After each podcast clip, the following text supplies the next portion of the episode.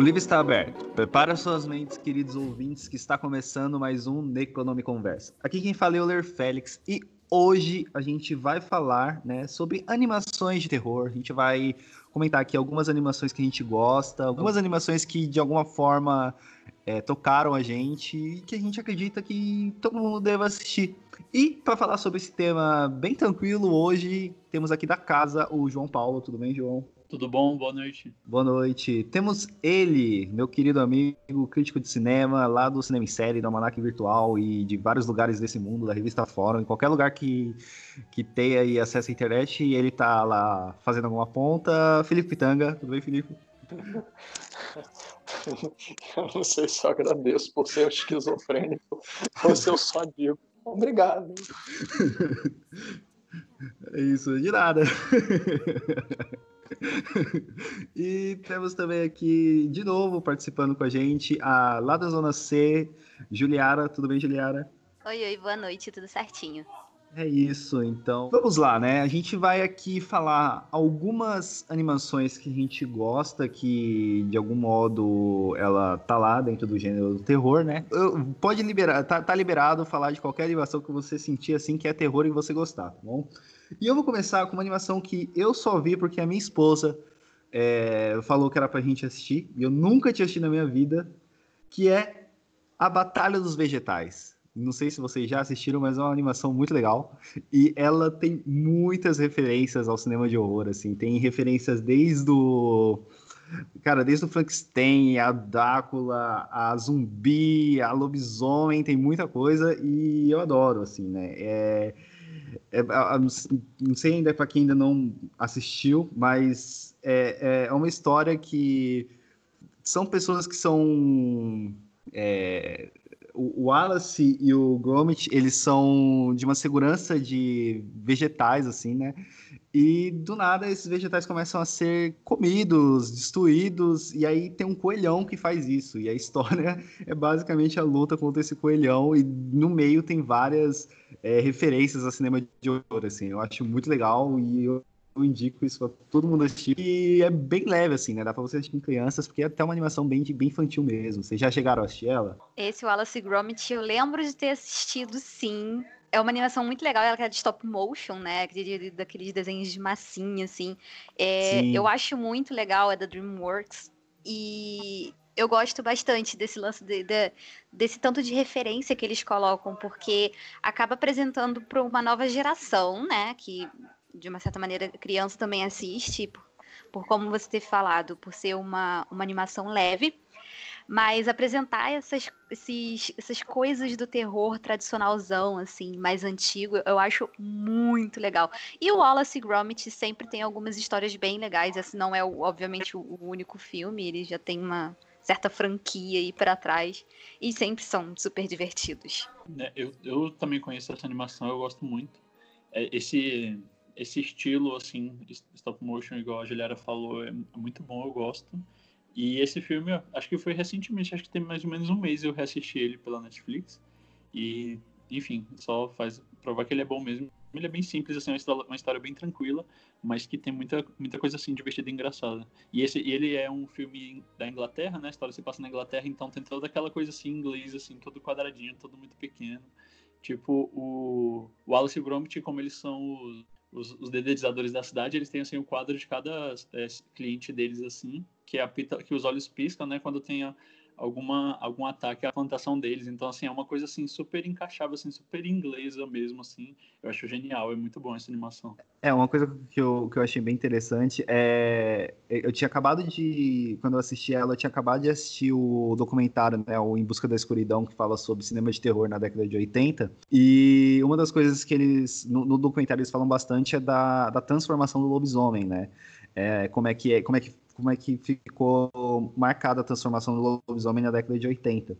E, e, é muito engraçado que é muito semelhante à transformação do coelho no, na, no desenho, assim, eu achei sensacional, assim, todas essas referências eu achei muito legal.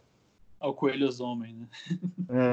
É. Se eu puder fazer dois acréscimos, é, eu também adoro, concordo com a Ju, é uma franquia muito bem sucedida, né? São dois personagens que já pré-existiam até mesmo antes dos filmes Mas eu queria expandir para a própria produção, que apesar de ser distribuída mundialmente pela DreamWorks, como a Ju colocou, ela é da Aardman, né?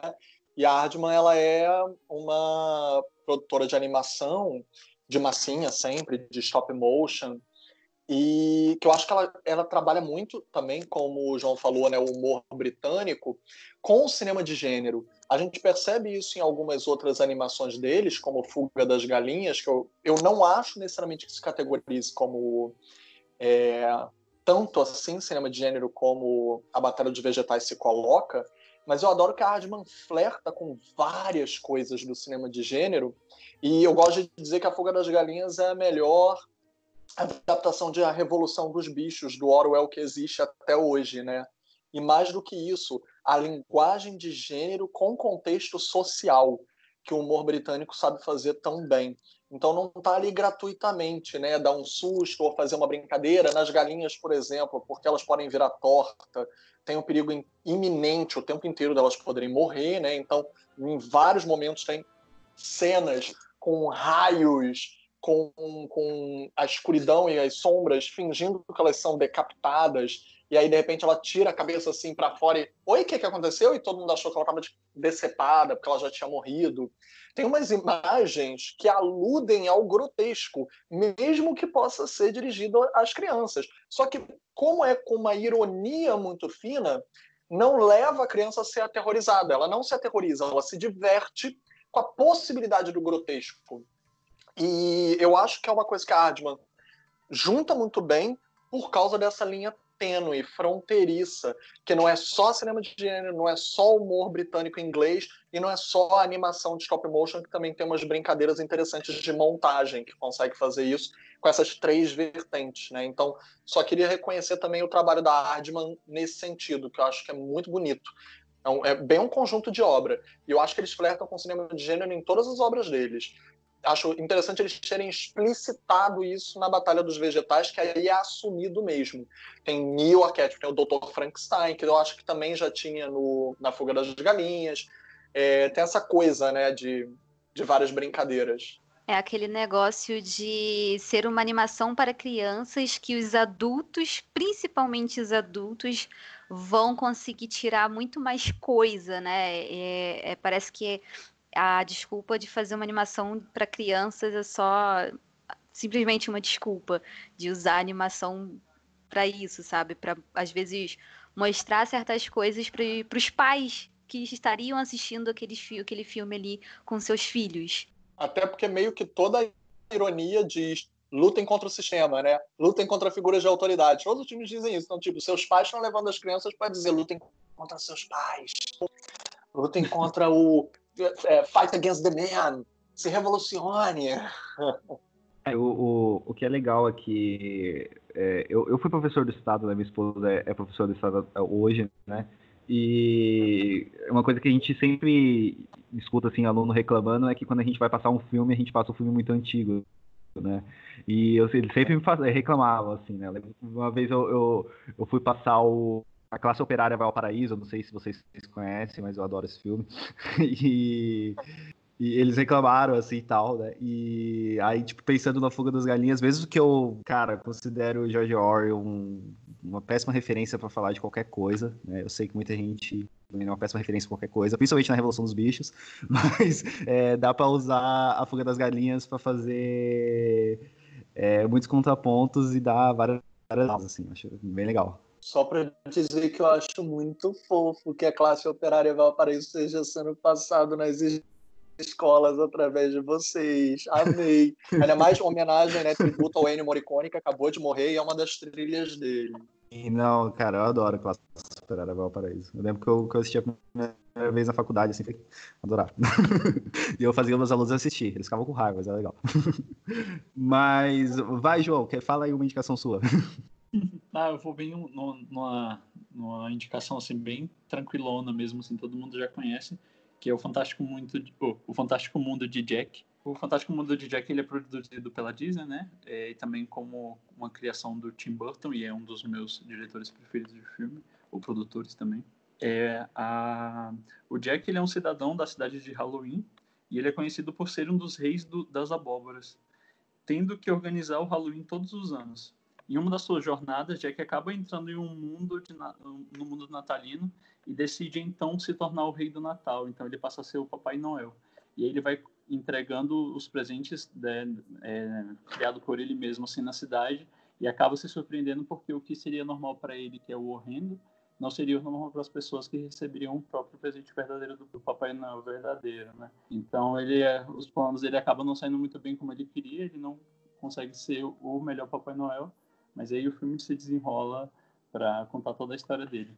O filme ele é muito interessante e, na minha opinião, ele é muito marcante, justamente pelo expressionismo alemão que ele é muito marcado assim no filme. E é uma cena assim, por mais que seja uma animação, é como se você tivesse, sei lá, vendo uma animação do, do, do Dr. Caligari, sabe? Assim, dos primeiros filmes de terror mesmo, e tem toda aquela transformação de cena de tudo torto, de as coisas assim, irreal mesmo. É um filme muito lindo, ele é bem legal, e, e, eu gosto bastante desse filme. Acho que, assim, ele é muito falado sobre ele, mas às vezes poucas pessoas realmente assistiram de fato mesmo o filme. Eu devo confessar que eu já perdi as contas de quantas vezes eu assisti O Estranho Mundo de Jack. é, eu gosto muito dessa animação. Eu acho que o trabalho que o Tim Burton. Eu gosto muito do trabalho de Tim Burton, não só é, como na parte do cinema, mas como ilustrador também, né? Que ele, a, a, arte dele é muito bonita. E o legal do Estranho Mundo de Jack é mostrar justamente essa diferença, né, do, do que é normal para uns pode não ser normal para outros. E mesmo com o Jack querendo fazer é, a coisa legal, que para ele ele estava super super certo de dar presentes do jeito dele para as pessoas, as pessoas rejeitam o estranho, as pessoas rejeitam o que elas não consideram normal, na verdade, porque é, é muito é muito difícil a gente colocar como estranho, né? É uma caixinha muito muito fechadinha quando a gente fala a respeito disso. E, e até é, é, é interessante que dentro do, do filme, é, quando ele acha a Terra do Natal e tudo mais, a gente tem aqueles três ajudantes lá do, do bicho-papão, né? Que eles acabam sequestrando o Papai Noel, que não era aquilo que o, o Jack queria e tudo mais. E, cara, ai, eu não tenho nem como falar, assim, que tipo, eu gosto demais dessa animação, demais mesmo. Eu acho que agora é o momento de eu ser cancelado, porque eu não gosto do Tim Burton. eu não sei porquê, assim, eu não, não, não sou fã. Cara, eu assisti, eu assisti assim, o Estranho de Jack faz uma cota e eu não revi, porque sei lá, tipo, não, não, sabe quando você tem um, um, um, cineasta que não te pega, assim, de jeito nenhum? Eu não consigo é, eu, eu, não, é, não, é, preguiça, assim, mas é, é, é, porque eu realmente não gosto, não, não me pega, assim. Não, Nem eu, eu acho legal. Cara, não, eu não, não me sinto, tipo, eu sempre uh, assisti, tipo, algumas coisas quando era moleque, assim, mas hoje em dia, assim, eu pego pra ver, sei lá, qualquer coisa dele, assim, eu já tenho preguiça, assim, sabe? Não, sei lá, não, não, não, não tem explicação. Dia, ele tá bem mal nas, Hoje em dia ele tá bem mal na cinefilia, coitado. Porque ele nunca mais conseguiu fazer um, um trabalho que realmente convencesse. Apesar de eu amar a Fantástica Fábrica. Não, mas eu não falo. É, eu não falo, tipo, de assistir as coisas dele de hoje em dia, mas, tipo, mesmo se eu pegar para assistir alguma coisa antiga dele, é, para mim não rola, assim. Eu não, não, eu não consigo me afeiçoar, sabe, a, a, as coisas dele, né? Tipo, nenhum, assim. Não, Cara, a noiva cadáver, assim, eu não gosto, não, não rola pra. Uau! Sério? É sério, cara, não sei porquê, tipo, não vai. Seu coração né? não derrete. Você reclama do coração do Beto e o seu coração não derrete com aquele final de borboletas? Não! não, eu não, eu não, eu não, não sei porque, assim, não, não é uma não é um. Não sei se, a, se, a, se a, a, linguagem que, que ele usa, assim, para mim não me pega, assim. Mas comigo não vai, assim, eu não consigo gostar da, da, das coisas dele. Não, e, e aí é aquela coisa que eu faço, né? Tipo, que eu falo zoando do Iluminado. É, não, não estou dizendo que não é bom, né? Eu tô falando que eu não gosto, assim, né? Eu, eu entendo, tipo, acho que tem muitos méritos, mas eu acabo não. não não curtindo tanto, assim, sabe? Tipo, não vai. É, não é uma coisa que, se, tiver, se eu estiver almoçando e estiver passando na TV, eu vou assistir, mas nunca que eu vou parar pra, pra, procurar uma coisa do Tim Burton, assim, por motivo nenhum, eu simplesmente não gosto. É, eu, nessas horas, rapidinho, nessas horas, quando alguém fala assim, eu, eu só viro e pergunto: Você já assistiu Peixe Grande de outras histórias do Tim Burton? É o tipo assim, é o que foge mais do, do que as pessoas estão acostumadas de ver ele. Geralmente, quem não sabe, quem, quem que tá por trás daquilo ali, não costuma dizer que é Tim Burton, assim. Eu, eu geralmente pergunto pelo Ed Wood, porque como é um filme mais sério, né, dramático, bem fora da curva dele, uma homenagem explícita, é... Mas eu concordo, o peixe grande também costuma ser um diferencial, né? As pessoas costumam gostar do peixe grande, mesmo quem não gosta do Tim Burton. Mas o. Nossa, Euler, tô bem impressionado com o seu coração. Ju, até pra gente revalorizar o Tim Burton, porque eu ia brincar dizendo que ele é um doutrinador de crianças pro terror, né? É, você chegou, já que você mora, em, você mora em São Paulo, né? Você conseguiu ver aquela Atualmente, exposição sim. Não consegui, ah. porque na época eu não estava morando aqui. Eu moro aqui em São Paulo recentemente, eu era do Rio. Hum. Eu fiquei ah. muito triste que eu não consegui assistir. Eu queria muito ir nessa, nessa exposição. Eu fiquei bem triste de não ter conseguido vir para cá para poder ir. Eu que moro no Rio, tava por coincidência aí. E eu vi. E nossa, a gente viu o quanto ele. Foi como você falou, como ilustrador, sabe? É... Ele tem um trabalho até com maquetes, com bonecos. Eu não tem como não apreciar, sabe? Um olhar que ele tem, mesmo que eu não ande gostando dos filmes dele. Mas ele tem um olhar muito completo e complexo desse, dessa cosmologia. Não tem como. E desde criança, eram desenhos desde a infância. Sim. Nossa senhora, muito lindo. Ele é um artista bem completo, né? Não é só, não é só de cinema que vive Tim Burton, vamos dizer assim. É não quis ficar te botando água na boca. Me perdoa, tomara que volte à exposição. relaxa, relaxa. Eu, eu, eu acredito, eu fiquei com muita água na boca na época. Eu fiquei passada que eu não consegui vir para cá para São Paulo para poder ver. Eu fiquei rezando, ai, por favor, levem pro Rio, levem pro Rio, mas não foi. Ó, só pra falar que eu não desgosto de toda a obra do Tim Burton, é um filme que eu adorava assim, na minha infância e eu não revi ainda, mas que eu adorava é o Monge de Tesoura, assim. eu adorava, agora eu não sei como é que tá hoje pra mim, mas... É muito bom! Eu assisti, acho que tem uns dois meses que eu reassisti esse filme. Esse é um, é, eu... são, esse, o, o Eduardo de Mão de Tesouras e Os Fantasmas se Divertem, né? O Beetlejuice, é, pra mim são dois filmes que marcam ah, muito. Não, Os Fantasmas se Divertem eu gosto também. Bom, tem dois é, filmes do Tim Burton que eu gosto. Assim, eu gosto dos dois. O Grande também é muito bom, também. Mas os outros também são muito bons. Pronto, não me cancelem. Tem dois filmes do Tim Burton que eu gosto. Mas vamos lá, quem quer puxar mais uma aí? Juliara ou Filipe? Eu posso puxar, porque assim, eu acho que. Eu não sei, acredito que eu seja mais otaquinha aqui da parada, então que resolvi trazer a parte oriental de animação, porque eu sou. Adoro anime e tudo mais. E eu queria jogar na roda o Corpse Party, que é um anime que, na verdade, ele veio de vários de uma sequência de jogos, né? Então, ele não é só animação. Nós temos vários jogos aí que são aí desde 2008, mais ou menos, assim, do final da década de 2000, né, para agora. E o Corpse Party, a gente tem ali quatro OVAs que a gente fala que são episódios do anime um pouco mais longos, que geralmente um episódio de anime, em sua maioria, ele tem até 25 minutos. Os OVAs às vezes podem ter essa, esse, esse, tamanho, mas às vezes eles são maiores. Então, Copse Party, que no caso aqui, o que eu vou falar é o. É o. Ai, caraca. É o Tortured Souls, né? Que ele é de 2013.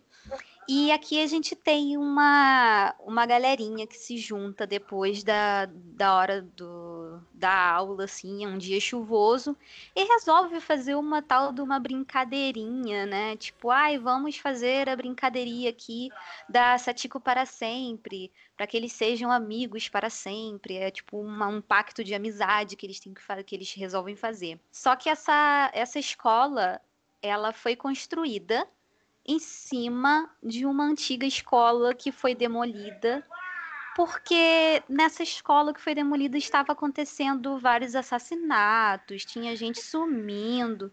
Então tem uma história mega pesada por trás dessa, dessa escola antiga. E dizem que os fantasmas dessa antiga escola agora rodeiam a escola atual. E é aí que eles estão fazendo essa brincadeira, é, quer dizer, antes deles começarem a fazer essa brincadeira, eles estão contando histórias de terror sobre essa escola. E acontece na tempestade, acaba tendo um terremoto, e com esse terremoto eles são transportados ali para uma outra dimensão, que é a escola assombrada. Então, ali que acontece toda a treta pesada do negócio, que a gente tem meio que as mortes acontecendo novamente, nós temos fantasmas vingativos, então esse anime é meio que para quem gosta de um gore, para quem gosta de bastante sangue, então é um terror bem bem leve. eu, tinha, eu tinha chegado a, a pesquisar, o Juliana, a respeito da, da série Corpo, Corpo Party e é muito engraçado, ela. Não, não, não é engraçado, mas assim, é muito interessante de ter virado. Que ela ter sido o primeiro jogo de RPG, né? Pra depois virar o. Você chegou a, jogar o jogo dela? Não, não cheguei a jogar. Mas, mas assim, na verdade, isso não é uma coisa muito incomum de acontecer, né? É até um clássico de, de anime que antes era jogo foi justamente Pokémon. Então, assim, é uma coisa bem comum de acontecer lá fora, na, principalmente no Japão, né? Vamos colocar aqui. Uhum. É bem comum de acontecer isso, tipo, eles fazerem o jogo e verem que tá é, dando certo e eles transformarem isso no anime. É, tem isso com Danganronpa, tem isso com Persona. Então a gente tem vários assim que acontece. Eu não cheguei a jogar o Corpse Party. Ele foi ele foi lançado para PSP e eu não tive acesso a PSP e também não acabei nem baixando emulador nem nada, então eu acabei ficando mais com os OVAs mesmo. Mas uhum. ainda assim, tem a história lá completinha, assim, e nos, nos jogos eles são mais de sobrevivência, assim, também, né? Um RPG meio que de sobrevivência. Uhum. É, eu vi também que ele foi feito um remake dos jogos, dois, aliás, em 2008 e 2010, e é justamente já, já compatível com o Windows, né? Sempre jogar pelo computador. Depois eu vou dar uma olhada para ver, acho que eu fiquei interessado pelo jogo. Sim, sim. E a história em si é legal, assim. É, tem uhum. bastante animes assim que tem esse tema de escola assombrada, não é uma coisa muito nova, não é uma coisa muito inédita, mas é legal você ter o jogo assim para poder sair um pouco do só do universo do anime, né? Você tem um outro lugar para você poder acessar essa história que muitas vezes, com certeza, é muito mais expandida, né? Uhum, sim. Aliás, só uma ironia em relação ao mercado, né? É curioso que Hollywood, na teoria, não consiga, é, vamos dizer assim, solidificar, firmar o filão adaptação de game para o cinema, com raras exceções razoavelmente bem sucedidas, mais financeiramente do que de crítica. É, e eu até vou citar o Resident Evil agora, que eu gosto, né? Eu gosto da franquia com a Mila Jovovich, mas para citar, na verdade, o quanto é curioso que os animes tenham conseguido é, virar, às vezes, até um filão de transformar game em desenho bem sucedido ou rentável. Porque, como você falou, esses, eu também consigo me lembrar de Vampire Hunter, Castlevania. É, Castlevania, então, agora até série na Netflix tem, né? Para além dos, dos do, dos, dos animes solos, tem até série continuada, que foi super polêmica né, na última temporada, porque eles admitiram o Alucard como não binário, né? Ele é bissexual. Gente, desculpa, não sei por que os fãs ficaram tão chocados. Vampiro sempre foi bissexual. Em regra, vampiro não tá nem aí pro que tá pegando. Tipo, vai virar comida de uma forma ou de outra. Eu não consigo entender o choque. Tipo, a sedução é para chegar ao pescoço, que se foda de quem seja. Então eu não consigo nem entender o choque dos fãs. Nossa, é, tirou as palavras da minha boca. acho que é uma homofobia dos fãs muito grande e ridícula. Mas para completar. LGBTfobia, né? Mas para completar, o Resident Evil também virou várias animações, porque eles vão transformando. Eu, tô focando no de terror, mas em geral, né? Final Fantasy também o que eles não conseguiram virar filme em Hollywood com Spirits Within, eles decidiram continuar o set, que é sucesso absoluto, e o Advent Children fez um certo sucesso de venda no mercado de vídeo, né, de caseiro. Então, tipo, é engraçado como o anime consegue transformar em rentável filmes de jogos que Hollywood não consegue, né? Só curiosidade mesmo de mercado. É, às vezes eu acredito que isso se deva à liberdade que eu acho que eles têm em relação a isso, né? Talvez é, a parte de hollywoodiana, elas, que, eles estão muito, é, talvez, preocupados em agra querer agradar todo mundo, sendo que às vezes você fazendo uma adaptação fiel àquele, àquela obra, tipo, no caso aqui de um jogo e tudo mais, é, não é tipo, não precisa reinventar a roda, sabe? Às vezes só seguir aquilo ali ou criar uma história nova que faça sentido.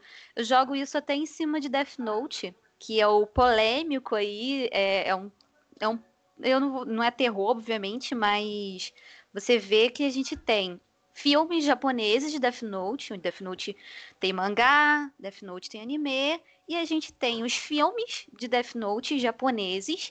Nós temos um filme que não tem história no mangá, que é o Lightning New Road, que é maravilhosa, uma história maravilhosa. E nós temos o da Netflix, que não sei se vocês assistiram, não sei se vocês estão por dentro, mas enfim, eu preferia, é, eu preferia, assim, se tivesse como, Entendi. eu queria aquela, canet, aquela canetinha que o Will Smith usa em MIB para ele poder apagar aquele filme da minha cabeça, sabe? Não, a, a, a, adaptação, rapidinho, sobre o Death Note ainda, a adaptação japonesa dele, assim, dos, dos dois filmes, né, do 1 e do 2, assim, é tão perfeita, é tão encaixável com, com o anime. E aí essa, essa da Netflix, essa norte-americana, triste, mas é isso, eu também não gosto. eu prefiro a, a, os filmes japoneses sobre Death, é, de Death Note, Death Note são bem melhores do que o americano. Assim, é o, é o puro anime muito bem feito. Não, e Death Note é sensacional, assim, o anime, Nossa. eu lembro quando eu, quando eu assisti o anime foi uma, foi uma das melhores coisas que eu assisti na minha vida, assim. E, e eu recomendo, assim, altamente o Lightning, é, Lighten Up New Road, Bem, que foi tá o último filme, que foi o último filme que saiu de Death Note.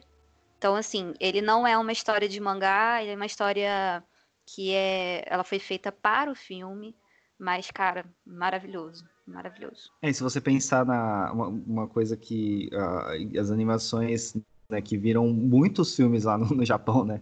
É, os animes eles sempre estão virando filmes lá. E que você citou assim, eu, eu, eu, quando eu assisti assim, eu, eu já fui muito otaku, hoje eu não, não sou muito longe disso, faz tanto tempo que eu não vejo anime que tá eu nem, nem lembro mais como é que faz, como é que assiste. Mas, é, cara, eu lembro de quando eu, eu, terminei de assistir o Death Note, um anime, aí eu fui assistir a, a live action e adorei, assim. Tipo, não, eu não, não tirava nada, assim. Mesmo que eu acho que os finais são diferentes, se eu não me engano, né? De tudo, né? E é muito bom, cara. Tem que rever agora com isso. Mas, e você, Filipe? Puxa aí uma indicação. Então, é, já que a gente está no anime, eu vou guardar né, o, o, tão querido filme que gerou a ideia da gente falar sobre animações de terror, mas eu só para continuar ainda no anime, a gente não distanciar e ter que voltar, eu vou falar de um que eu adoro, é, que é o Perfect Blue. O Perfect Blue ele é bem um horror psicológico, ele é bem é, lúgubre, né? Bem dark e ao mesmo tempo melancólico, que muita gente alega que levaria, por exemplo, ao Cisne Negro, né? Que Cisne Negro não existiria sem Perfect Blue. É, esses caminhos da mente de criar outras personas, o que não é necessariamente múltiplas é, personalidades, é outra coisa mesmo mas de se criar um, citando, parafraseando Milton Nascimento, né, um eu caçador de mim. A gente se subdividir, reconhecer que nós somos os nossos piores inimigos, que nem no Cisne Negro a Natalie Portman começa a ver, né, a Mila Kunis, e o Perfect Blue, para quem não conhece, entre aspas, tem uma questão similar, afinal veio antes, né, em 95. E o que é legal é que o Satoshi Kon, ele, que é o diretor do filme, que criou esse criou o conceito, ele já criava histórias antes de terror, mesmo antes dos animes. Então, tipo, tinha um filme de terror dele muito interessante que quase ninguém viu, sempre que eu falo assim, ninguém se lembra dele, que era um filme do início da década de 90, não posso saber agora qual é o ano específico, que era o World Apartment Horror, era tipo o apartamento do horror mundial, que era um cara maluco, não era anime, mas ele que concebeu a história e foi dirigido até por outra pessoa. Uma curiosidade até que o protagonista do filme depois viraria diretor. É...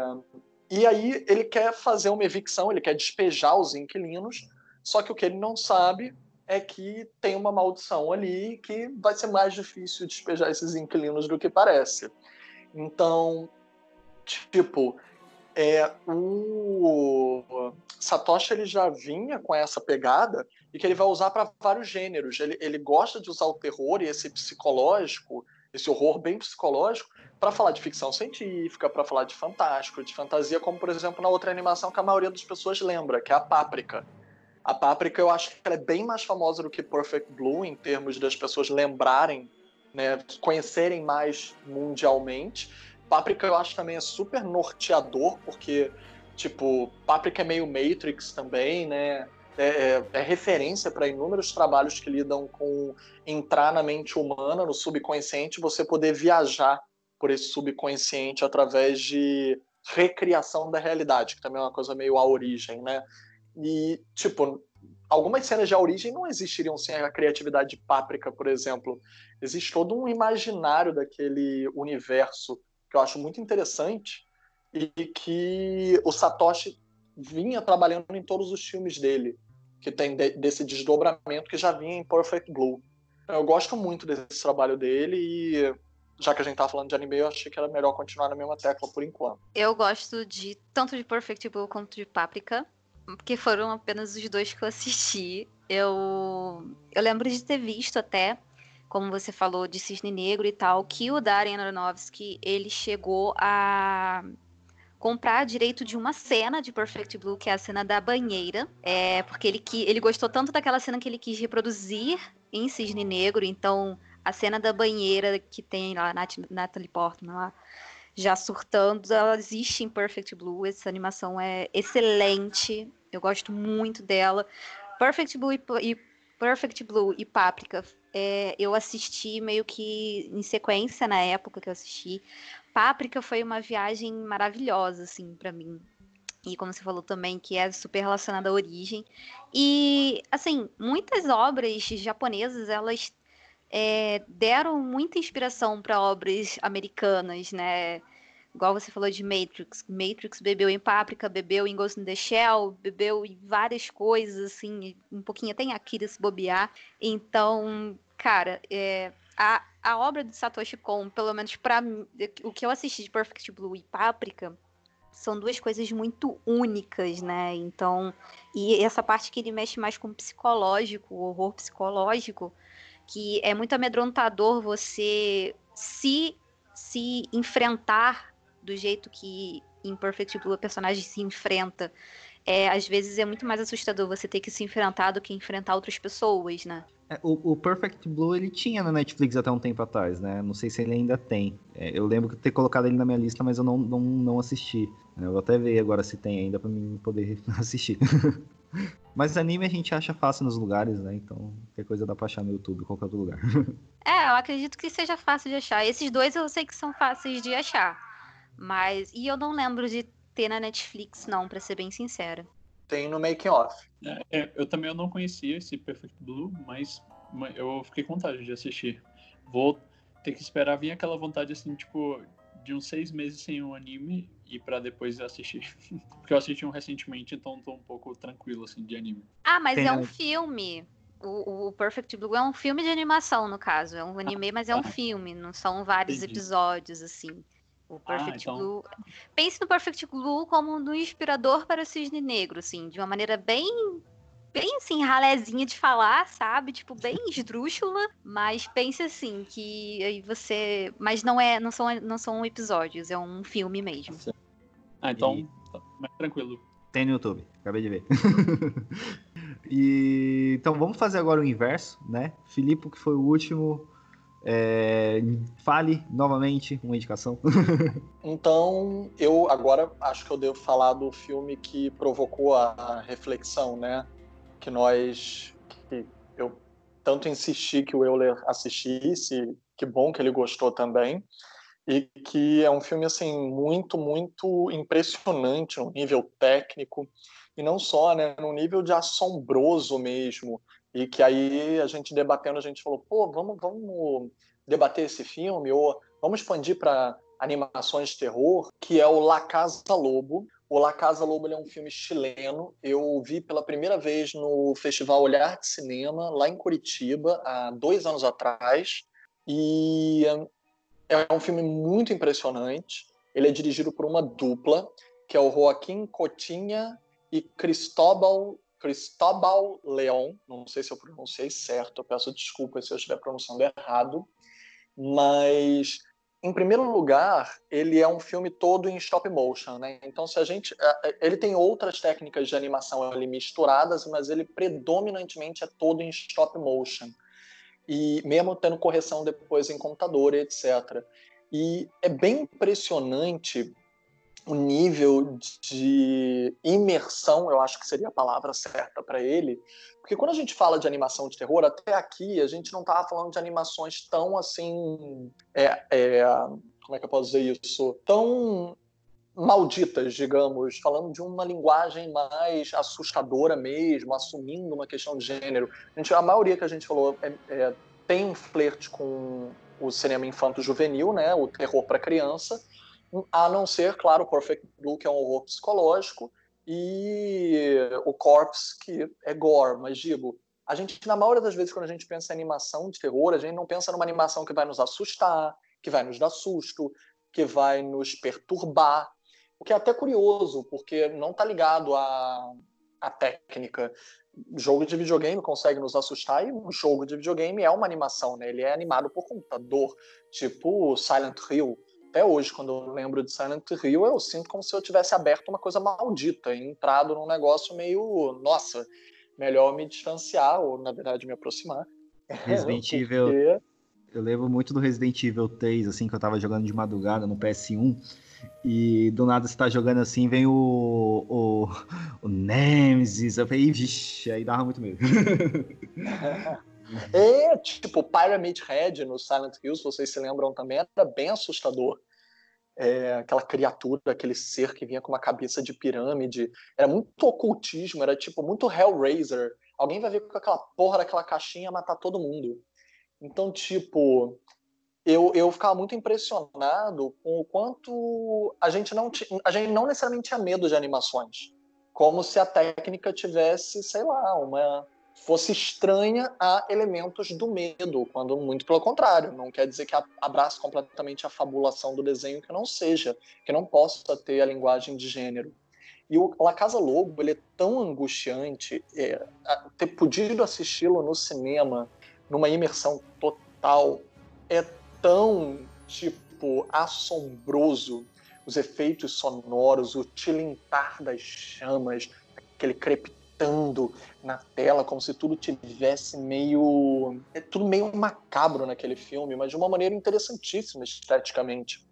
O stop motion, só para apresentar a história, né, essa personagem que foge de um campo, tipo um campo de concentração no Chile, que seria originário de um flerte do nazismo na América Latina. É, aconteceu não só no Chile, a gente estava até dialogando antes de começar a gravar o documentário brasileiro Menino 23, quem não viu, do Belisário Franca, que fala sobre o flerte do nazismo no Brasil, que chegou a ter colônias nazistas no Brasil, chegou a ter gado marcado com o símbolo da suástica, tipo, tão pesado assim, que exportava para países que fossem do eixo, né? Isso é muito assustador. E isso teve reminiscências e resquícios que podem ser ligados de várias formas até a ditadura militar na América Latina, seja por influência de certas heranças nas torturas ou em formas de prisão de presos políticos e de como eles eram né, tratados como não cidadãos. Então, esse campo de concentração nazista no Chile é influenciado na herança do nazismo. Essa protagonista foge, vai parar numa casa onde ela, ela se refugia e a partir daí vai virar um pouquinho conto os três porquinhos, né? Porque vão, vai ter essa forma infantil, infantilizada de, de criança que vai virar bicho, que vai virar animal, animal que vai virar criança. É uma coisa bem conto de fadas macabro, se bem que todo conto de fadas inspirado na, nos Irmãos Grimm eram meio macabros, né? eram meio obscuros. Eles eram bem mais obscuros do que quando a Disney adaptou eles para coisa boa, boazinha. Tipo, da Chapeuzinho Vermelho, o Lobo Mal engole a Chapeuzinho Vermelho, pronto, acabou. Morreu. É, pois é, criança que desvia do caminho. Era até meio fascistoide isso. Criança que de, desvia do caminho vai ser devorada, pronto, acabou, morreu. É, aprende aí. Isso é a vida. É, e, tipo, não tinha caçador para abrir a barriga do lobo, era tudo meio macabro mesmo, os irmãos Grimm. E eram vários alertas sociais, né, do macabro que os contos de fada traziam. Do não faça isso, é errado, então você pode morrer. Não faz aquilo, é errado, você pode morrer. E a Disney encantou a gente com coisas bem mais lúdicas, oníricas.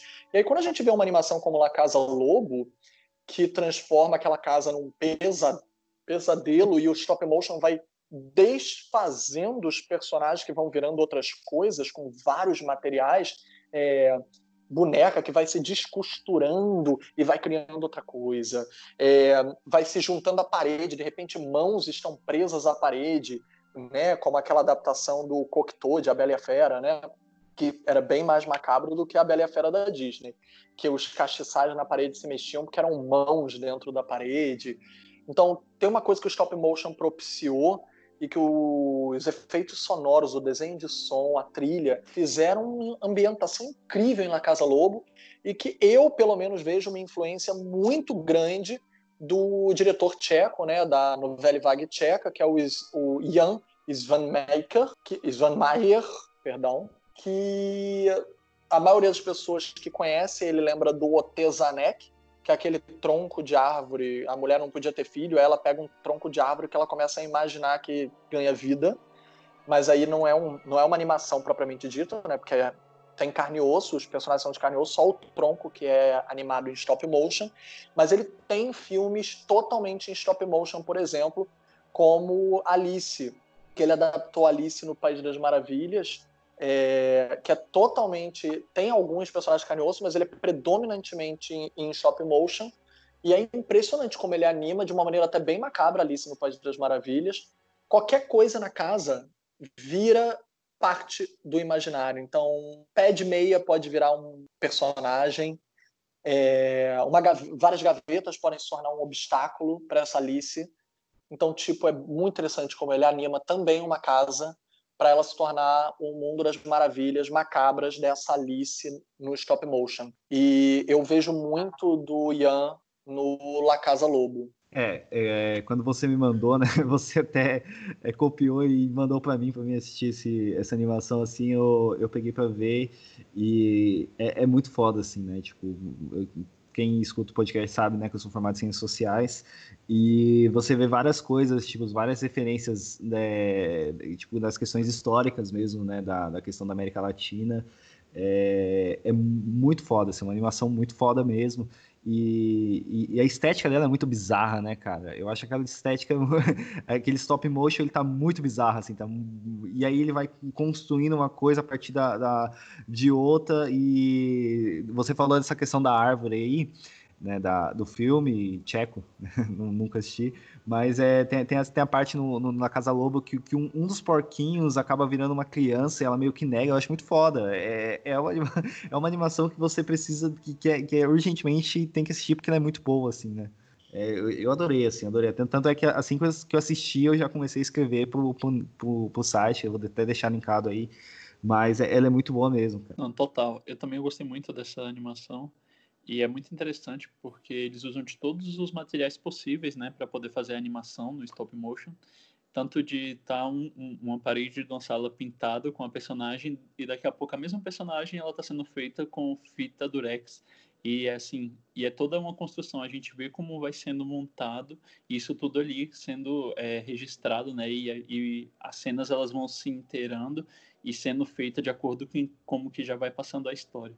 Ele é um filme muito incrível e com uma base é, não, não só histórica, mas tipo, como um, um, uma forma de, de luta ou de grito, né, de defesa ali por trás muito forte que acaba dando esse impacto assim, não só na animação por ser muito muito interessante a forma como é feita, mas também pela base é, e o contexto que ela está inserida. É muito muito bom, muito bacana essa essa animação é incrível. Eu já recomendei ela para um monte de amigos assim, falo assim, assiste, porque ela é muito boa. E também recomendo para quem assistir, assistir mais de uma vez, assim, porque é tanta informação que vai passando assim na sua frente que você não consegue, às vezes, captar tudo. Então, assistindo outras vezes, você vai entendendo melhor a história e, às vezes, até captando mesmo o que está aparecendo ali na tela. É, essa animação eu, infelizmente, vou ter que ficar de fora porque eu não consegui assistir ainda.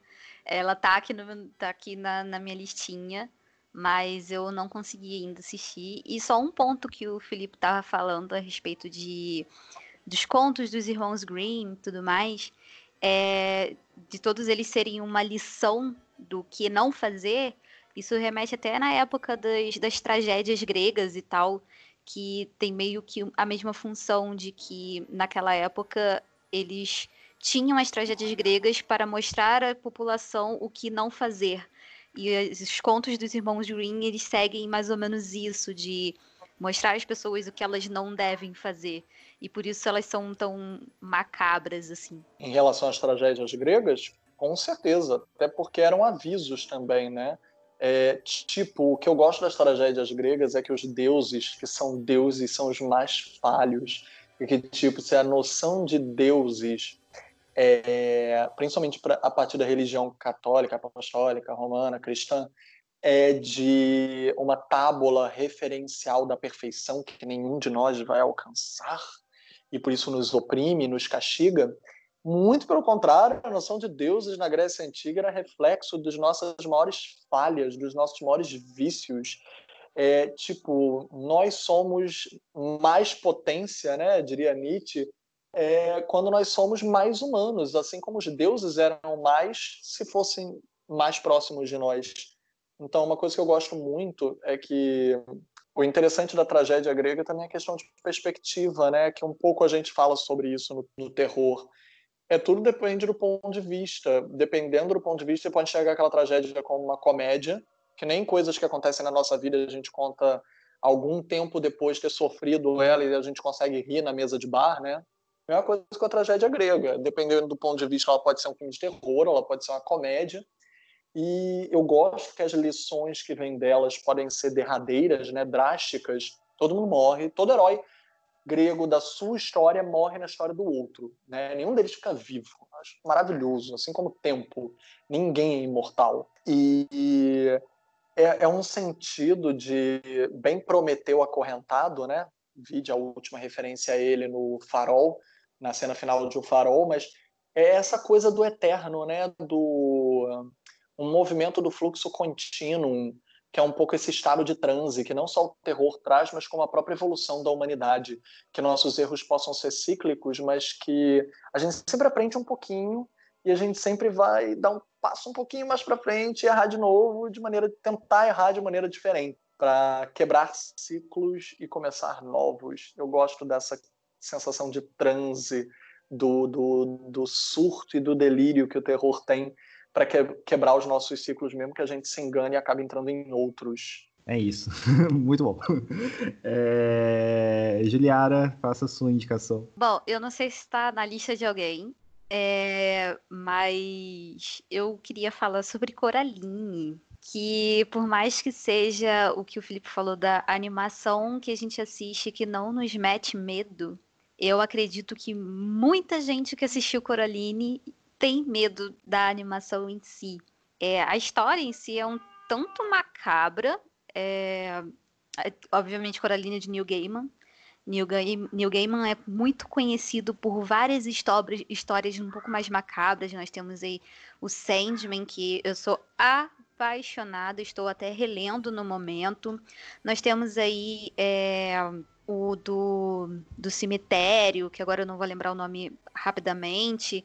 Então, nós temos várias é, histórias um pouco mais para esse lado do New Gaiman, mas o fato, o lance de Coraline, de Coraline aqui, não é nem ser só uma animação bonitinha, porque ela não é uma animação bonitinha, ela é uma animação que dá um certo medo, que é uma garota que se muda com os pais para uma casa nova, ela descobre uma porta secreta e nessa porta tem uma outra família dela, tem a outra mãe. Só que ali tem um lance de dessa outra família ter os olhos é, com que no lugar dos olhos tem botões, né? Então é, a gente tem ali que aquela família tá sempre super disposta, tá sempre ali por ela, sendo que a família real dela tá sempre atarefada, não dá a devida atenção a ela, e ela, no decorrer do tempo, ela vai se pegando mais essa família fictícia, só que ela percebe que não é bem assim que, que a banda toca, né? Que não é tão assim eles não estão sempre assim dispostos para ela e a gente a gente vê a mamãe dos olhos de botão se tornando a mamãe aranha, né? Uma aranha de agulhas, que é uma coisa meio assustadora, né? Você ter uma figura materna se transformando em um monstro daquele, daquele jeito ali. Então, eu não sei, eu não assisti quando criança, já, já obviamente já assisti um pouco mais velha, mas eu fico imaginando quando uma criança vai assistir aquela animação ali, o que, que, que se passa na cabeça da criança assistindo aquilo ali, sabe? É, eu, eu quando eu assisti eu não senti medo, assim, o que me estranhou nesse filme da Coraline é justamente os olhos de, botão, de botões, né? Mas o, aos meus sobrinhos, quando eu apresentei para eles, quando eles assistiram, eles ficaram com medo. Eu amo esse filme, é uma animação assim muito boa, muito bem feita, e por mais que é uma coisa que seja estranha que te dê medo, eu acho assim lindo, assim, é muito, enfim, eu acho uma animação perfeita, muito boa. Só Posso... dizer idem. Só idem.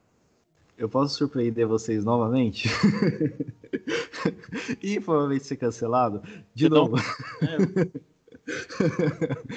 não, não, não que eu não gosto de Coraline, eu, go, eu, eu, gosto de Coraline, eu não gosto do New Gamer, assim, eu, não, eu tenho preguiça do New Gamer.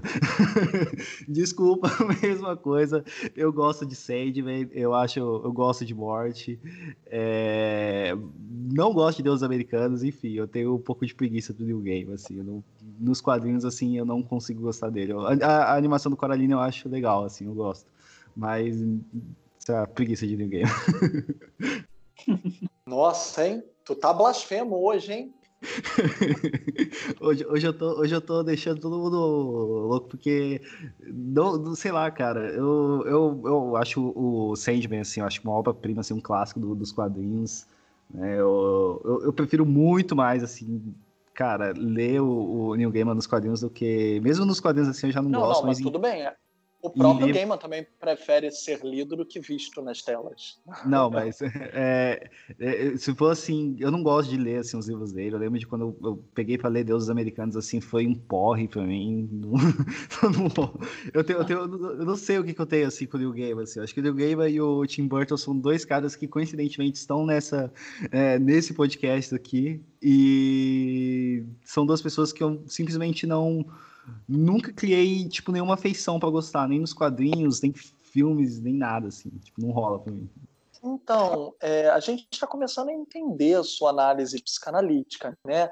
É, você matou a sua criança interna, porque são justamente os dois nomes que foram falados aqui hoje que referenciam a criança no terror, né? Exatamente. Era uma criança que tinha medo de, de, de, de filmes de terror e acabou reproduzindo isso para New Game e para Tim Burton. Eu só ia acrescentar uma história curiosa com a minha sobrinha, que quando ela tinha um ano de idade, eu acho um ano e pouco talvez, e ela só era exposta à galinha pintadinha, eu e a Sam dissemos assim, não, vamos mostrar, vamos mudar isso daqui? Aí a Sam olhou assim, Coraline, vamos botar Coraline para ela. Não, vamos, vamos sim. Ah, a gente bota a primeira cena de Coraline. A menina estava sorrindo com a galinha pintadinha. Aí a primeira cena, né, por a gente falar em La Casa Lobo, que justamente tem a desconstrução e reconstrução dos bonecos em stop motion, a primeira cena de Coraline é aquela boneca sendo desmembrada, né? Gente, lembra da Vandinha em A Família Adams tentando sorrir? Nossa, que ela não conseguia? Então, foi, foi o inverso. Imagine esse sorriso virar um grito que o prédio inteiro ouviu, do nível que pensaram que a criança estava sendo chuteada, porque o barulho era horrendo. da criança. A criança ficou traumatizada com aquela boneca sendo desmembrada, que ninguém... Acho que éramos cinco ou seis pessoas na casa tentando fazer aquele bebê parar de chorar e nada fazia parar de chorar. Nada por causa daquela boneca sendo desmembrada. Hoje a gente se arrepende. Acho que ela ainda não estava pronta. É, talvez tenha sido um pouquinho cedo, assim, só um pouquinho, assim, né? Assim, talvez. Mas hoje ela consegue ver ou não? Ainda não. Engraçado, Coraline não, mas ela ela voltou a ver animações mais vamos dizer assim, ela está com quatro anos agora, complexas com o estúdio Ghibli, que não é terror, mas brinca com alguns arquétipos bem. Tem algumas coisas mais avançadas, né? A viagem de Chihiro vira monstro, come todo mundo, então. Mas ela tá amando o Ghibli. É, talvez a viagem de Chihiro seja assim, tipo, é, em termos de monstro, assim, talvez seja um pouco uma das mais pesadinhas, assim, entre aspas, em termos de, de figuras, né? Porque Castelo Animado eu acho mais tranquilo. A gente tem é, serviço de entrega daqui que é um pouco mais, é bem mais tranquilo também. Aí vem a viagem de tiro, tem aquele no face que sai comendo todo mundo, não sei o quê, a lama pra todo lado. Então acho que é um pouco mais macabrinho, assim. Eu acho que o melhor filme da Ghibli para começar com criança pequena é o Pônio. Foi com o Pônio que a gente Concordo. começou e ela, ela amou tudo. Daí pra frente ela amou tudo. É, é bem fofo. Tanto o Pônio como o meu amigo Totoro, né? Meu vizinho Totoro, como queiram chamar, correto? Enfim, pela tradução do japonês para cá é meu vizinho Totoro, mas enfim, o pessoal aqui no Brasil colocou como meu amigo Totoro. Mas esse também é bem tranquilo por causa das irmãs, que tem um bichão grandão de pelúcia, que eu acho que é sonho de qualquer criança ter um bichão grandão de pelúcia para poder brincar. Então, acho que também segue bastante essa linha aí. Mas, cara, eu fiquei revoltada quando vocês falaram que, isso, que o, quando o Euler falou que não gosta de Coraline. Que não gosta de New Mentira, assim, eu, eu assim, eu, eu, eu, não vou, eu vou ser bem sincera. É, não são, obviamente, todas as obras do Neil Gaiman que são magníficas. E isso se aplica a vários autores, incluindo Stephen King, podemos né, citar aqui. Mas eu acho que o, o Coraline, a história de Coraline é, é muito bacana, assim o que, o que ele fez com a história. Deixou ela macabra, mas você consegue assistir, você consegue tirar coisas dali que são interessantes. Ó, oh, mas Coraline eu gosto, não gosto do ninguém, mano. Não, não, não, eu gosto do que o Ninguém faz, que o Ninguém parece ser uma pessoa muito legal de se ter como amiga, assim, né? Mas eu, eu, não gosto das obras, assim, dele, nem nada, assim, não sei porquê, assim. E e, sei lá, Sandman é um dos meus quadrinhos favoritos, assim, mas mesmo assim não acaba não descendo. Mas vamos partir para outra, né? Senão a gente vai ficar nessa de eu, eu falando mal no meu gamer aqui. João, fala aí sua indicação. Bom, eu, eu, não. Na verdade, a Juliana não é a única otaku daqui, mas também não sou otaku, otaku, aliás. É, mas eu, eu vou indicar dois animes e que eles são assim não é bem de terror, mas eles são thriller e são muito legal e bem marcantes. O primeiro foi o primeiro que eu assisti, assim, tem muito tempo. Eu acho que eu assisti ele em 2011. É o Mirai Nikki. Ele é um anime que é onde conta a história como se fosse um reality show de, de alguns personagens que eles são captados e eles têm um, começam a participar de um jogo onde eles vão o ganhador vai ser um deus, né? Vai se vai para o lugar onde do deus e é um deus que está promovendo todo esse torneio aí. E aí o objetivo é cada um matar o outro. E cada participante, eles tem como o celular deles como diário, né? E aí eles começam a participar e vão conhecendo um ao outro de, de, de toda a trajetória. E aí toda a... Deixa eu só pegar aqui, rapidinho. Aqui. Toda, toda, toda a história, toda a trama, ela passa em volta do Yukiteru, que é um garoto de 14 anos, e aí ele é o personagem principal, né? E vai ali conquistando. Acaba que ele conhece uma garotinha, uma garotinha não, uma garota também, é, que ela ajuda ele, torna a namorada dele, e ela também participa do programa do para se tornar um deus. Essa é a minha primeira indicação. A outra indicação foi o último, o último anime que eu assisti, é o Parasita. Ele está na Netflix, ele é muito interessante. ele conta a história de uns parasitas que eles começam a invadir a, a Terra com o objetivo de se colocar na, é, de, de se alojar na cabeça do ser humano e a partir daí se começar a se alimentar por outros humanos. Só que o enredo da história ela passa em torno do Timothy, que ele é um estudante, um jovem estudante de 17 anos, e o parasita que cai nele não consegue chegar ao cérebro, ficando alojado somente na mão. E aí o parasita come a mão dele e se torna a mão do, do Timothy, né? E aí todo, toda a história, todo o enredo, ela vai acontecendo e contando a história dele para lutar contra esses, esses parasitas e tentar entender também o que é está acontecendo. É uma história muito legal essa do Parasita, porque ela acaba levantando uma questão muito grande a respeito da humanidade. E aí, na filosofia que está tipo, por detrás da história, ele acaba associando o ser humano com o próprio parasita, porque ó, a, um grande dos questionamentos assim que os parasitas faziam é se para eles parasitas se alimentar de humano, que é o alimento deles, está errado, então porque nós seres humanos também estamos comendo outras espécies. Então, assim, são várias é, questões sociais assim que são levantadas nas, é, em todo o anime e é muito interessante. É uma história muito boa e, e é super encaixável assim com algumas coisas que está acontecendo agora em questão da pandemia do coronavírus. Então tem essa associação assim muito incrível entre a, esse anime e toda essa pandemia também que a gente está passando. Nossa, eu adoro Parasite. eu até ia falar de mais um anime aqui, mas eu ia ficar, ficar conhecida como, a otaka da parada. Mas aí chega você e fala assim de anime, mas tudo bem. Parasite eu adoro. E Mirai Nikki, eu tenho que confessar que eu não consegui passar do terceiro episódio, porque eu Ai, fiquei continua. irritadíssima com aquela com a. Ah, é aquela essa menina do cabelo rosa, Yuno, sei lá, Yuno Gazai. Gazayuno, enfim. É, é isso, cara, eu não consegui, não, não curti, não passei do terceiro episódio, eu dropei. E todo evento de, de evento que eu vou. É, todo evento que eu vou que tem a menina vestida com essa. com essa. com esse cosplay, com essa yandere doida aí, eu. ai. Não consegui. Mas Parasite é realmente muito bom, muito bom. E essa hum. questão que você falou do desse alien na mão é bizarro. É uma coisa. É, no, início, no início é super divertido. E essa, essa, essa questão dele perguntar o, o, o que é correto, né? É muito uhum. maneiro, esse questionamento que é feito. Você e o Felipe chegaram a assistir alguma dessas? Não, não assisti. Eu tava até anotando aqui para poder procurar, para poder ver. Me lembrou muito o jogo, quando vocês estavam descrevendo, me lembrou o jogo Parasite Eve, né? O jogo de videogame, mas eu não assisti, eu vou procurar pra ver. Eu já ouvi falar, mas também nunca assisti, assim. Tipo, eu já ouvi alguém me indicando em algum lugar, assim, na, no Facebook, mas eu nunca parei para assistir. Mas eu vou, vou procurar também, vou tentar assistir é. até lançar esse episódio. É, essa do, do Parasita, ela tem um desenvolvimento meio lento, assim, na história, mas ela consegue ainda, assim, terminar bem. É bem interessante. E é, e é engraçado, assim, a, a, a diferença de, e a estranheza, aliás, da gente ver a mão, porque aí o parasita, como ele consegue é, chegar a qualquer forma né, possível que ele consiga, ele tem olhos na mão, né? A mão do, é, se torna olho, então na ponta do dedo se, é, tem olhos, né? Que é do próprio parasita e ele conversa, né? Com, com o, Shimit, que é o personagem principal.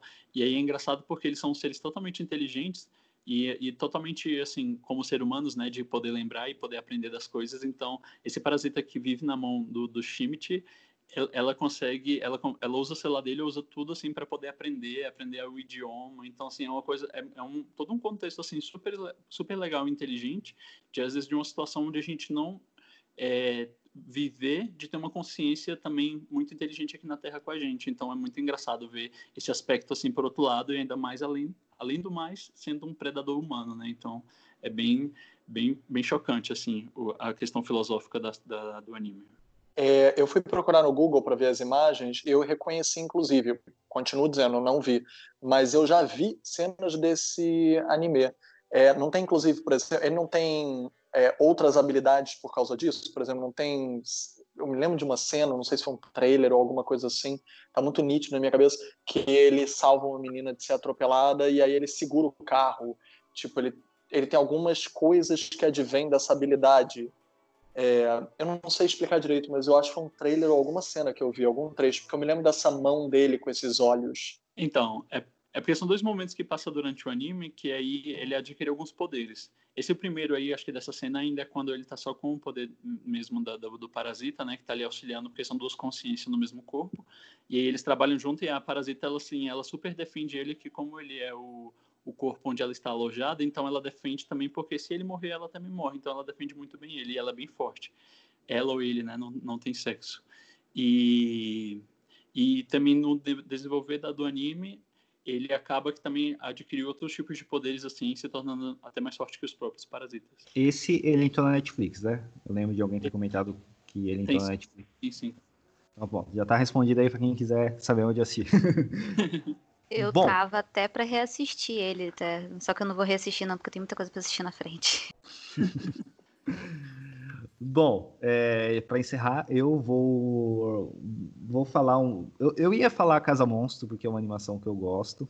Também gosto. Mas mas eu vou falar uma série que a gente até já fez um episódio aqui que eu acho, cara, importantíssimo, muito foda e que todo mundo deveria assistir e ir lá encher o saco da Netflix para ela mandar fazer mais, que é a Frequência Kirlia, né, que é uma websérie argentina, assim, que se passa numa cidade e cada episódio tem, tipo, de 8 a 10 minutos cada episódio e, e, é muito legal, tipo, cada episódio tem uma história diferente e tem história com vampiro, com... Cara, é muito legal, é muito boa mesmo e tudo isso se passa, você vai vendo tudo acontecendo, ouvindo a narração do cara, do, do radialista e a gente tem até um episódio aqui, que eu acho que foi o 19 ou 20, eu não lembro, mas é, cara, a frequência Killian, se você ainda não assistiu, assista porque é uma das melhores coisas que tem, assim, na Netflix inteira, em qualquer lugar, assim, é, é, é, é muito bom. E aliás, a segunda temporada já, tá mar...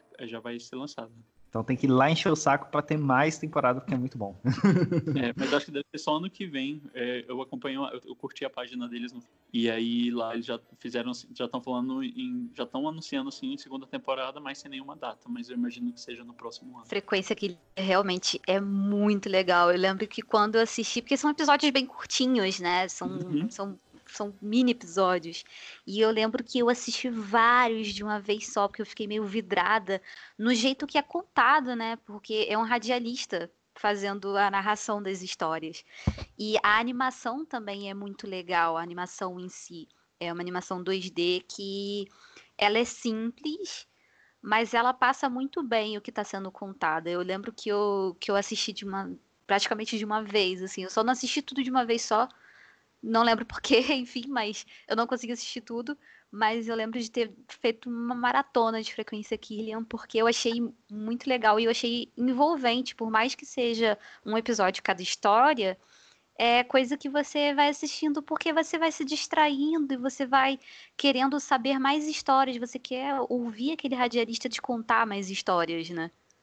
Oh, essa série eu gosto muito, muito, muito. Ela conta, na verdade, a história da cidade. Caiu um cometa né, na cidade, e aí o que são as fitas do radialista, justamente só são as únicas coisas que foram encontradas.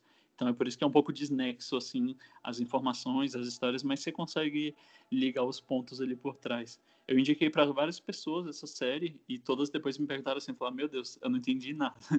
A ponto de, tipo, às vezes de, de assistir de novo, eu para entender algumas coisas, acho que eu já assisti essa série umas 10 vezes, assim, tipo, bastante mesmo para pegar as, as coisas, mas ela funciona muito bem, ela tem uma animação incrível, igual a Giliara falou, e super recomendo também. eu gosto muito. Conhece, Filipe? Já, já parou para ver? Gosta, não gosta? Eu sei o que, que é, mas eu ainda não vi até hoje. Vou procurar agora, depois que vocês me deram essa prioridade aí. Vou botar no topo, no topo da lista. Ah, ela cara, tem, tem no é... YouTube.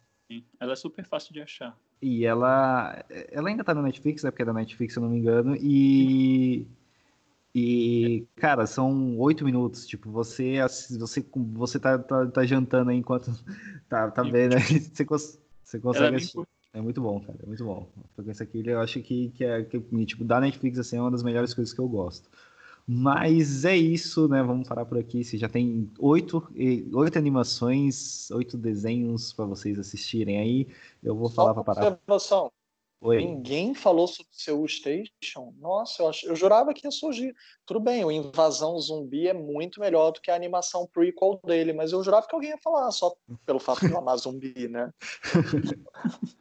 acho que depois de Dead a galera já tá bem cheia assim, de zumbi. Ninguém tá querendo mais falar de zumbi. Ah, para, não fala assim. Pô, até animação, até série brasileira agora teve, né? Então, tipo, não que seja a quintessência mas pelo menos agora a gente tem uma série brasileira de zumbi. Sim, muito bem feita. Mas é divertida, é muito divertida. Eu não vou julgar a qualidade técnica da parada. Eu achei não. extremamente divertida e a maquiagem está super bem feita. Sim, Uma essa... coisa que eu, que eu vou, assim, defender com unhas e dentes é a maquiagem dessa série do Reality Z, cara. Sim, é, isso e... também eu concordo, assim, totalmente. A única parte, assim, que eu não gostei foi o enredo e tá totalmente ligado no reality show. Eu fiquei, o quê? tipo, um apocalipse zumbi. Não, mas aí é, é, é, porque eles refilmaram o, o, britânico, né? O Dead Set. E o que é legal sexto... pra caralho. O britânico eu, é muito bom. Pois é, eu acho o britânico muito bom, eu gosto da ideia. Se parecia surreal esse ano de 2020, a quarentena, o confinamento, a pandemia mundial e o BBB ter feito tanto sucesso no mundo inteiro, né? Porque meio que virou o único programa inédito que não foi interrompido em quase nenhum país, alguns foram, é, fizeram o Dead Set virar realidade, né? Sim. E o meu problema com o Reality Z são os seis primeiros episódios serem muito cópia do Dead Set e porque descarta os personagens com uma facilidade muito grande, o que não é um problema para mim. Eu não, eu não, vejo um problema no filme de terror descartar personagens sem desenvolvê-los melhor, porque às vezes o próprio descarte é o desenvolvimento do personagem, né? É... Tem mortes que tornam personagens memoráveis, vamos ser sinceros. Mas o problema para mim é ser tão estúpido. A primeira metade só é estúpida. A reação dos personagens é estúpida. Tudo é estúpido. Agora, a segunda metade, eu gostei bem, para falar a verdade. Eu adorei a construção dos personagens, as motivações deles. Gosto da série de ser ciclicamente reciclável, porque ela não teve pena nem piedade de descartar quem quer que fosse. Sem querer falar spoilers aqui, mas ninguém está seguro, digamos assim. Eu, eu, eu achei útil pra gente pavimentar um caminho. E tem é, essa Sato Eu achei divertida, por isso que. Ai, não, não fala. Para e nem comenta. Ah, tá bom. Só, Essa só... é a parte que eu acho idiota. a, a metalinguagem com a nossa realidade de reality shows. Achei boba. Não achei nem que valeu. É, eu concordo com o que o Felipe falou, que os seis primeiros episódios são bem descartáveis, assim mas o andamento depois foi bem, bem legal, sim. Enfim, eu acho que a é. gente já está estendendo um pouco para o lado a gente não deveria, né? Mas é só vamos, vamos encerrar, né? Daqui a pouco a gente está fazendo uma análise de reality Z aqui, né? Isso pode ficar para outro episódio. Eu posso só deixar uma indicação? Pode. Que eu, eu, é só a indicação do anime, de dois animes. Um é o Another, que acredito que muita gente conheça, que é anime de terror. E também o anime da Enma Caraca, olha só, eu acabei esquecendo o nome do anime que eu ia indicar. Jigoku Shujo, que é o Hellgirl. Então são dois animes aí que eu indico para quem gosta de, de terror e que gosta de anime também. Então, é, falando novamente aqui, Another, que tem uma cena icônica e Hellgirl ou Jikogu, Jigoku Shujo, para quem gosta do, da parte de escrita em japonês aí. Eu só queria só deixar essas duas indicações. Ah, eu também queria deixar uma outra última indicação, assim, não é uma animação de terror, mas é uma animação. É mais para um drama, assim, uma história bem tranquila, bem light, mas é muito divertida, que é o Fantástico Senhor Raposo. Ele também segue uma linha, assim, muito parecida com o Wallace Gromit, né, as Bata a Batalha dos Vegetais, só que ele, não sei, ele tem uma peculiaridade assim bastante dele e conta também uma história do, do seu raposo que é um super ladrão. E é muito muito legal assim toda a história, toda a jogada e é uma essa é a minha recomendação, é isso. Quer deixar uma última também, Felipe? Eu complemento a do Raposo com a Ilha dos Cachorros, né? Também do Wes Anderson. Porque é super distópica, né? É, o, o, fato deles dizerem que tem um vírus que os cachorros disseminariam, que poderia matar a humanidade, eles isolam todos os melhores amigos do homem numa ilha e de repente ninguém mais pode ter cachorro no mundo.